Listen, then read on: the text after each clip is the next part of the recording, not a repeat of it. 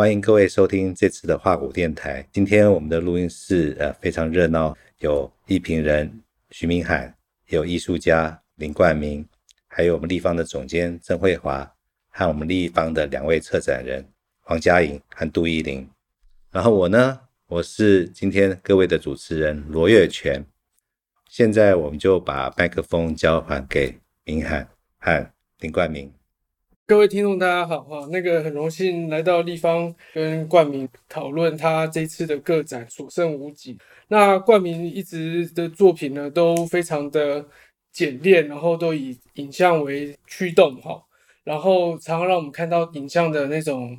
可以说前世今生嘛哈，就是像这次的展览《所剩无几》呢，我就会看到影像的有点像余生或余命的感觉，因为。就是所剩无几，好像听起来就寥寥无几，已经已经快要没了这样 那种感觉哈。那奇怪影像为什么会快要没了呢？哈，这这件事情其实是很有趣的，就是说在这个影像大爆炸的年代，就是不管是载体或者是影像的这种多样性，其实是看影像是疲于奔命的。那影像创作者呢，林冠铭在这十多年前就已经。陆陆续续有一些很重要的个展，然后我们这次在这个展览里面也看到他当年的一些，就是也可以算旧作，但是其实相当呼应现今的这个他的这个展览以及现今的这个影像格式的变化这样子。比方说他在十年前，他有一个作品叫《终将云消雾散》哈，他就是从他那个展览在观美馆的开始，然后就开始计秒数嘛，好，然后一路就这样加加加加到现在都已经。多少了？十十一年，三三亿多秒，三亿多秒了哇！那个跟光年的概念有点像哈，所以就数到最后，好像已经到底是个数字庞大到有点无法计算这样子。那其实我一开始就是在还没有进入这个展场的时候啊、呃，我想说也可以跟听众也稍微描述一下我的想象，那个影像到底怎么样被计量啊？然后它它在过分爆炸的状态下，已经内部塌陷了，是不是？就是快要变成那个死心的状态。就是我我的感觉是这样，所以冠名就是一直在处理影像的这种随机或者是很表面的东西。那诶，你要不要聊一下？就是说你怎么起心动念想要谈影像的这种剩余的这种状态？嗯，可能一方面就是这几年，当然就是说。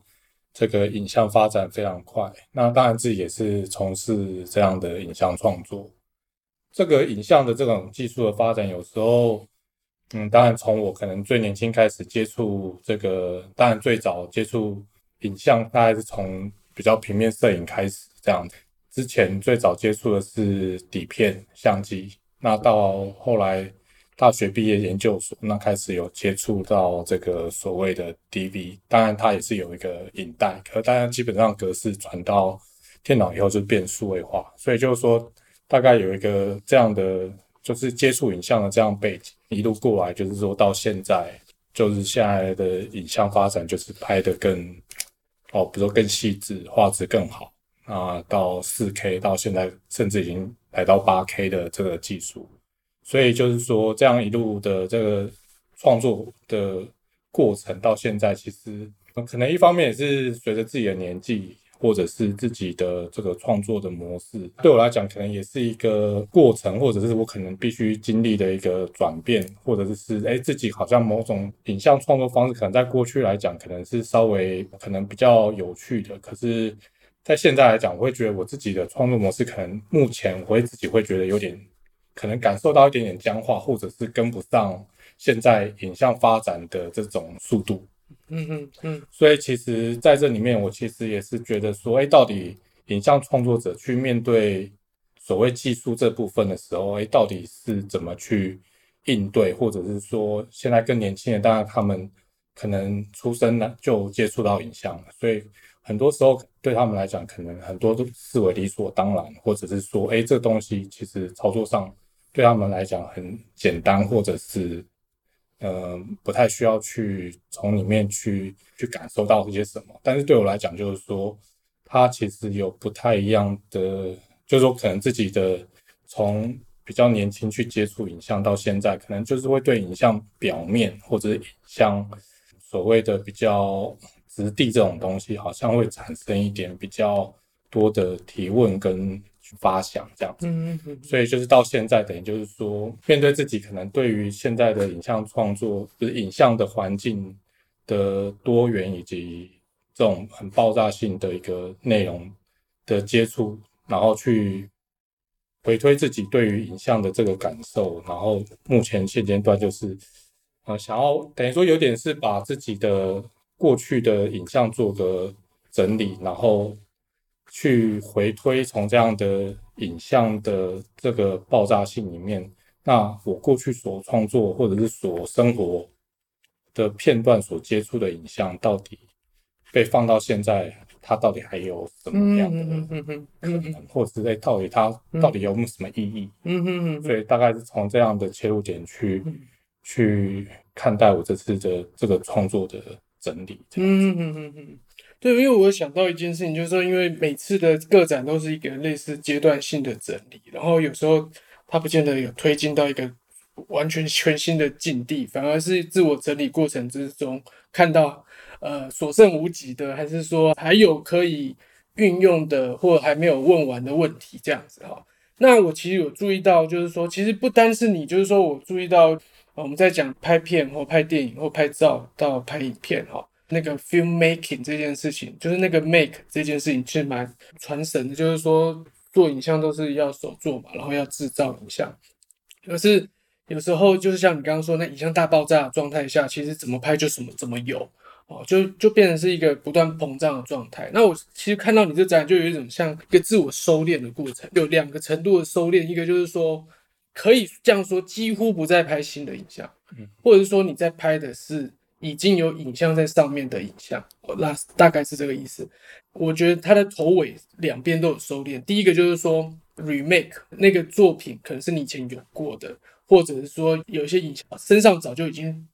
粘连着过去的影像，不管是不是可力学这样，那这个东西就有点像是你不是在拍新的画面，而是在捡风景，然后艾格尼捡风景，就是你在捡拾那个影像的剩余剩余物。这在在开头的点上就不再新创影像，而像比较像是一个捡拾者的状态，不管是捡自己作品还是捡。路上观察学士的这作品这样，然后另外一个收拢就是说，因为现在影像不仅是拍好，拍好之后还有一堆特效啊，一堆那种就是加工这样子。那你正好就是你里面这个个展里面，尤其像现象的那个系列，很多都是也是捡拾到的影像，但是你特特定的就是把它那个现场的光去跟那个特效的某一些光感去做对应，然后是用一种有点落差的比较的感觉。两两并置的方式，所以有点像是说，哎、欸、哎、那个我这些影像没有要跟你们这些特效打招呼哦，就是说只是打个招呼，但是你不要压在我身上这样子，有点像是说我不需要再 After Effect 了，对对，所以说这这两个头跟尾既不拍新的，然后也不去加工那个原有的那个东西，所以就会变成说直观的再重新去看现有影像还有什么力量这样子。那这个尴尬就是说，展览不断在做，或者是说有些作品曾经被怎样解，就它剩余的意义已经寥寥寥无几了哈。所以我的确会觉得那个所剩无几是被你这两这个设定的问题，两两方夹击之下的确就会，也不能说被掏空，就反而就是说你要格物致知或格这个照片。穷尽它这样子，对，那到时候哎、到底生出来是什么这样子哈？就这件事情就很有趣。那我觉得它绝对不是一个什么累积，就是一加一加一这样一直加下去，它它可能就是它它有点像炮灰这样，就是说那个影像曾经有一个功能性，打出去的炮，然后剩下的灰还一大堆嘞。就是现在 AI 运运运算图，他们也要拣选嘛，就是其实那个。那些现在争议很大的，AI 去在算，他最后那个摄影师还是要捡他要的，然后一大堆可能都被做烂的，就摆到一边去。所以其实这件事情就是说他，他他那个剩余的状态其实大量的，那可能就意义的过剩，或者是意义已经被穷尽了这样子。所以我第二个问题其实就是说，那个英文，对，就是那个展览英文，因为那时候我看那个。这那个简介的时候，因为还没看到英文版，然后我就只看到海报上有依稀有一个呃 remnant 的这个英文这样子。然后那时候我还没看到，我就我就看我就想说这个展览如果要叫一个名字的话，会叫什么英文这样？就我马上想到是 residue，residue 就是它比较像剩呃就是剩余物，但它其实是废弃物，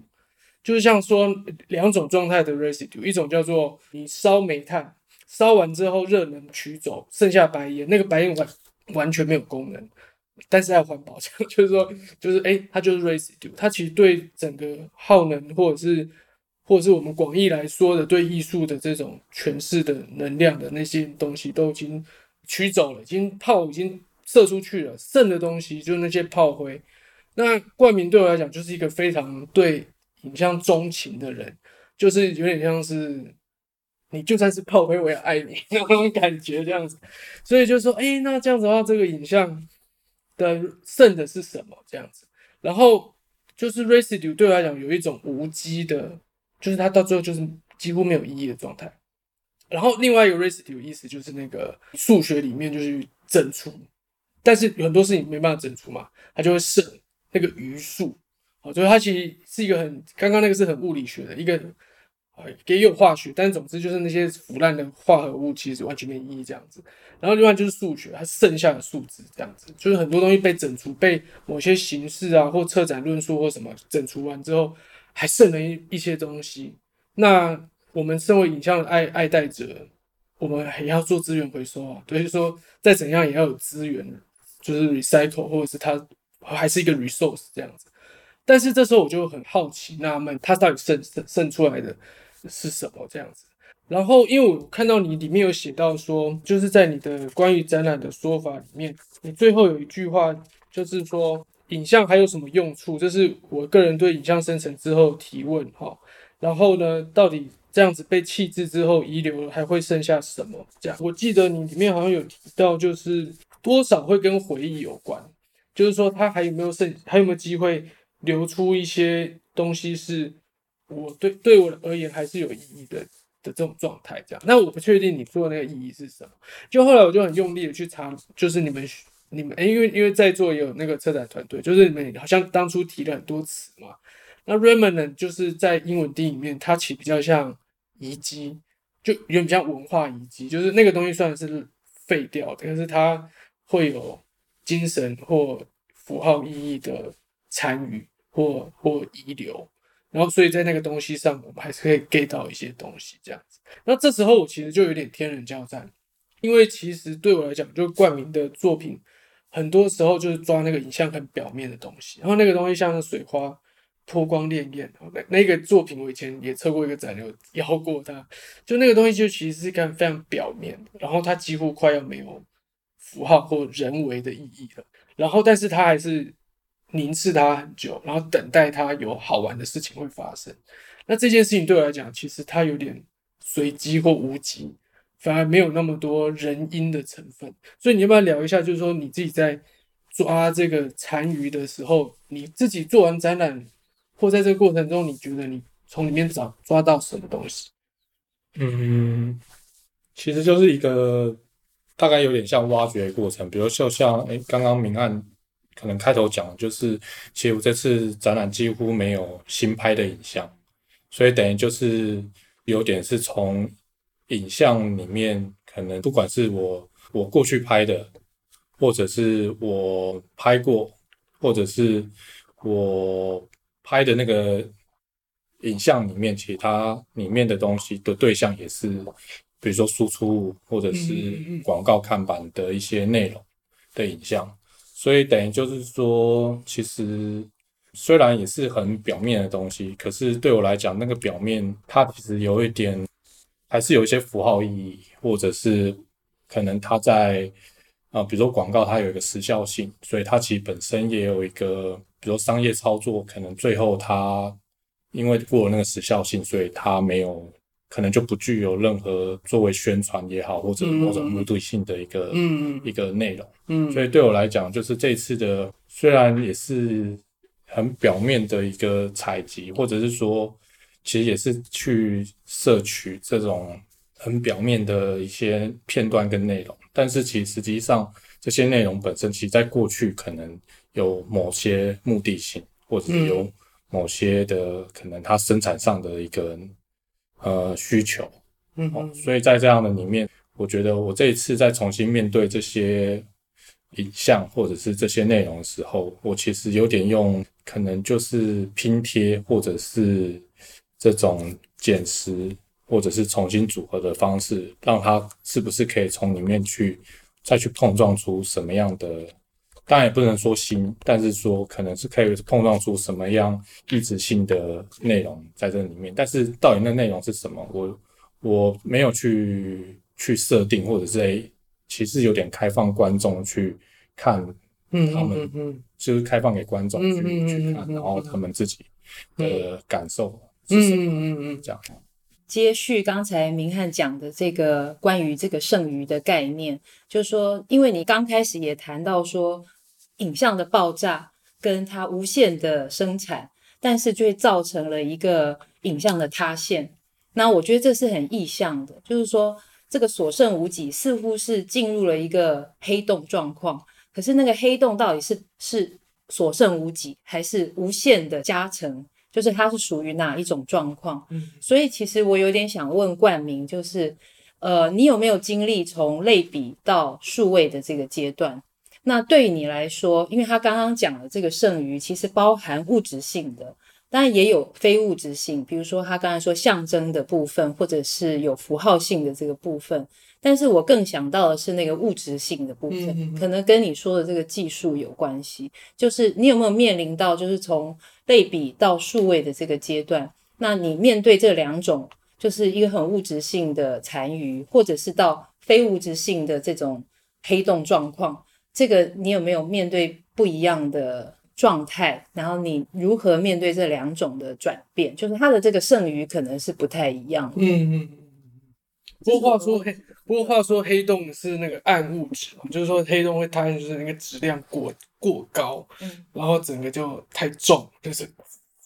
塌陷。所以那个数位的重量这件事情是很有趣的，就是说你到什么程度你就散啊，还是这种啊这样的那种状态，然后就对这些影像保持的另外一种态度。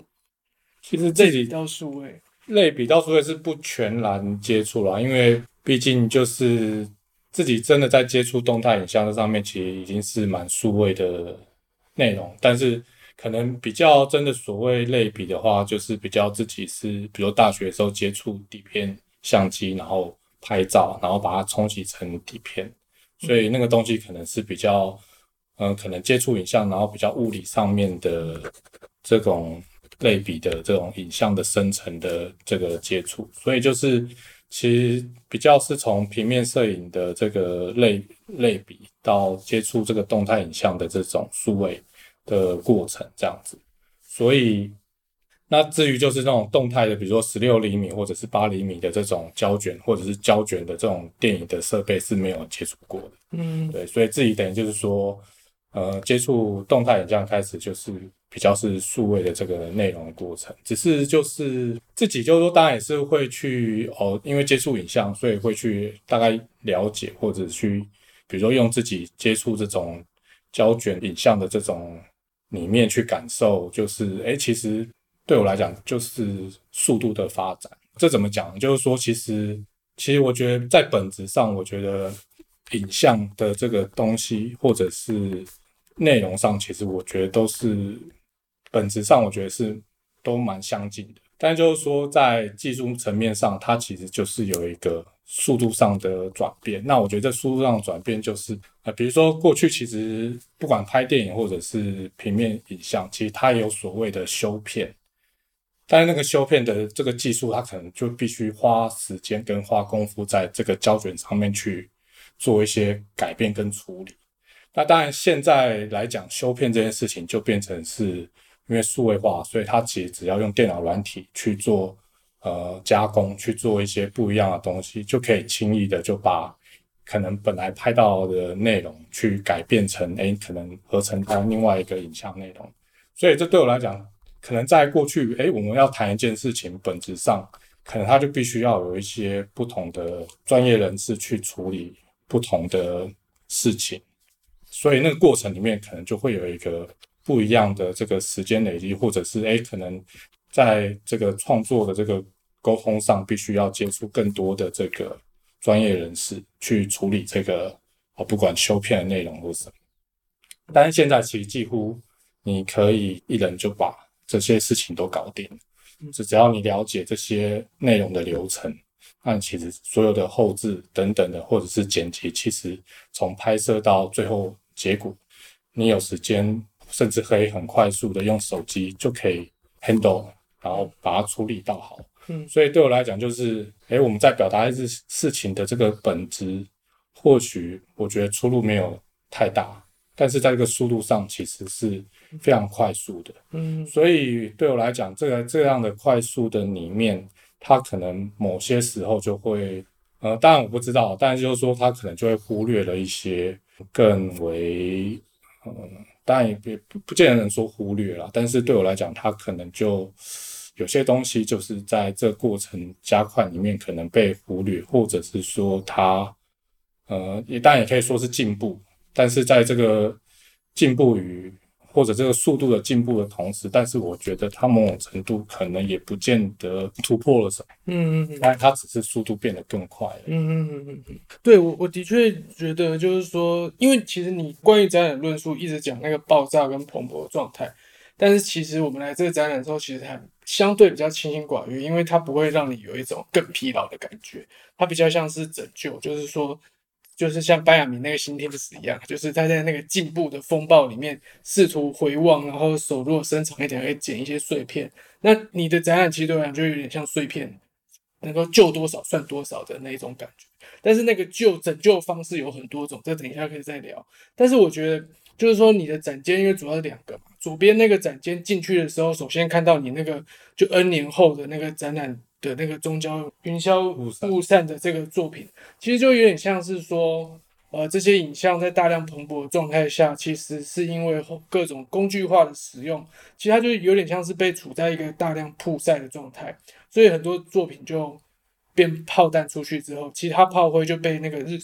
高速的就强烈的日晒。蒸发到就是没有雾了哈，就是希望没有雾，就是因为你引用那个何所的冰雪记行，说前面的路都是雨啊，蒙蒙雾蒙蒙雨蒙蒙，然后那个前方的路看不清楚这样，但是你你却下了一个标说终将云消雾散，那当然就是可能比较 literally 的想法，就是在某种大量蒸发的状态下，可能是一种让影像曝湿街头的状态。其实我我会在前面的展间又感觉到时间的暗示。然后第二就是很强烈的拼贴嘛，就是你过去在柬埔寨拍摄的旅馆广告，跟你实际上在柬埔寨其他没在工作时间的那些常民生活，两个用那种高达式的拼贴，其实蛮讽刺的。但其实某程度上就是有点在拯救那个两边都不是人的影像这样子哦。但是我觉得最我其实我个人个人最喜欢的作品是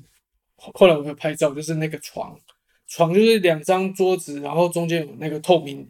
抽屉柜，然后又铺了白色的纸，两个叠合之后就变成一个类似像玻璃的棺材这样子。那个表面是一个白色的，有点像就那种滑滑的布还是纸这样，铜板纸那种感觉的光滑面。然后就一张也是很扁平的输出物的照片，我有点就好像是落叶还是什么的照片。就微微的靠在了那个 L 型的那个抽屉玻璃柜的转角，所以它就有一点点，它的背面是白的嘛，所以它就跟那个桌面的白形成一种叠影的关系。然后那张那张明明看起来像是一个捡破烂的落叶的那个表面的影像，就像微微的浮在那个抽屉柜里面。那我其实感觉到就是这个作品很有一个引入大家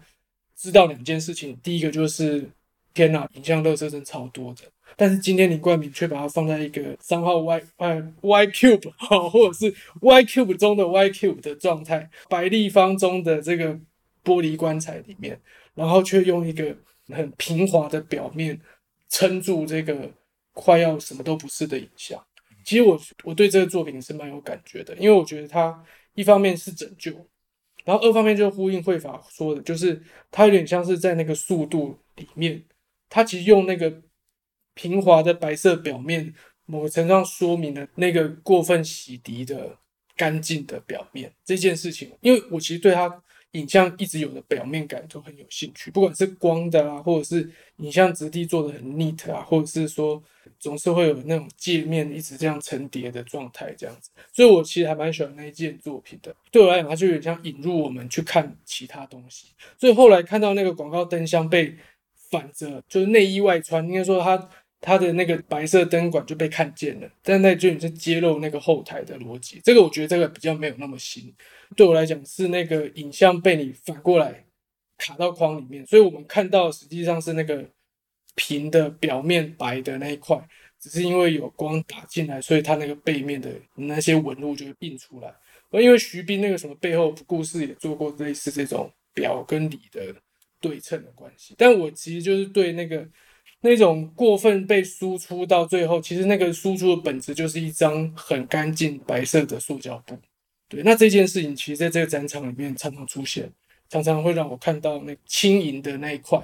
那那可能某方也是有点暴力的感觉，这样子。假定就是说这些影像是一种回收再利用，它不是捡破烂，它比较像把他们在那个高速的状态里面叫回来，然后说。可以干嘛这样子啊？就有点类似这个味道，所以我觉得那个开场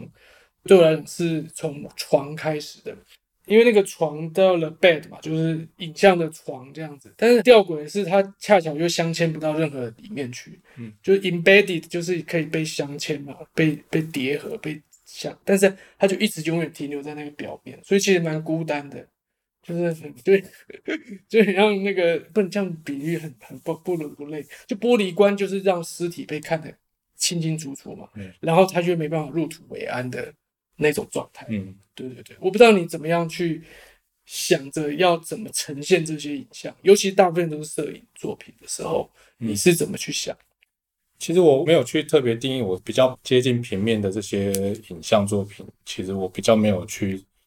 去把它看待，它是比较像所谓的摄影的作品，嗯，对，但它就是一个对我来讲就是影像的的平面，但是它不是，它不能算是摄影作品，因为对我来讲，这中间的差别是在于，因为我觉得摄影它还是某种程度上，它还是有比较强烈的仪式性，就是说他们会强调他们的可能拍摄的过程，然后它的企图心，以及它最后呈现。在这个相纸上面的，不管是彩色的效果也好，或者是这个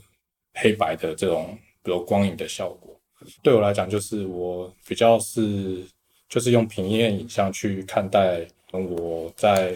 呈现的这些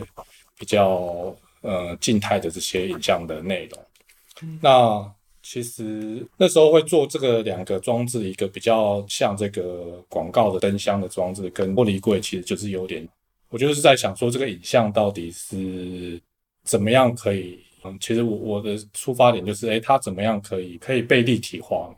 嗯嗯哼。但是当然，我所谓立体化，也不是说它一定要变成像像装置，或者是哎像我们看到的雕塑作品。但我所谓的立体化，就是说它是不是可以突破它的这个。本来在平面的这样的状态，等于就是说用了一个其实类似呃，就是让玻璃柜或者是呃广告的这个灯箱，它其实也是作为展示这些不管是影像也好，或者影像这些宣传也好的一个，它算是一个载体。嗯嗯嗯。所以就透过一样这样的载体去重新去书写我可能过去所拍摄的这些平面影像。嗯，所以大概是用这样的方式去处理这些影像的内容，然后再就是这个处理，就是对我来讲，其实也不是说要建立什么意义，但是就对我来讲，就是它其实都是这个载体，比如说这个玻璃柜也好，或者是这个这个灯箱也好，它其实在现场所处的状态也是过了他们，可能就像那个玻璃柜，它其实被。两张桌子叠放的这个样子，其实它也是某种程度上，它并不是作为一个正式展出可能某些内容的一个状态，它是有点，比如说像我们可能在展览的过程，可能哎、欸，这次现在没有展览，可能把这些柜子就叠放在可能某个角落，对，所以那个这两个物件的这个状态，它某种程度上，它也不是它现在作为一个它实际的。功能的一个状态，所以在这个两个状态的这个消解之下，就是他们可能都暂时的可能被我拼凑在一起，但是这个拼凑在一起呢，它好像去凸显了这个我们用力的部分，最后好像也徒劳了。然后这个徒劳好像它在这个状态里面，要说暂时喘息吗？或者是说它暂时的又得到了一个某种程度上，哎，我们看到了这影像，然后可能暂时会觉得，哎。可能某种程度，我们好像也休息了一下，嗯，那种状态，嗯，是影像的什么中阴状态嘛，就是既是死了，然后又还没复活的那种感觉。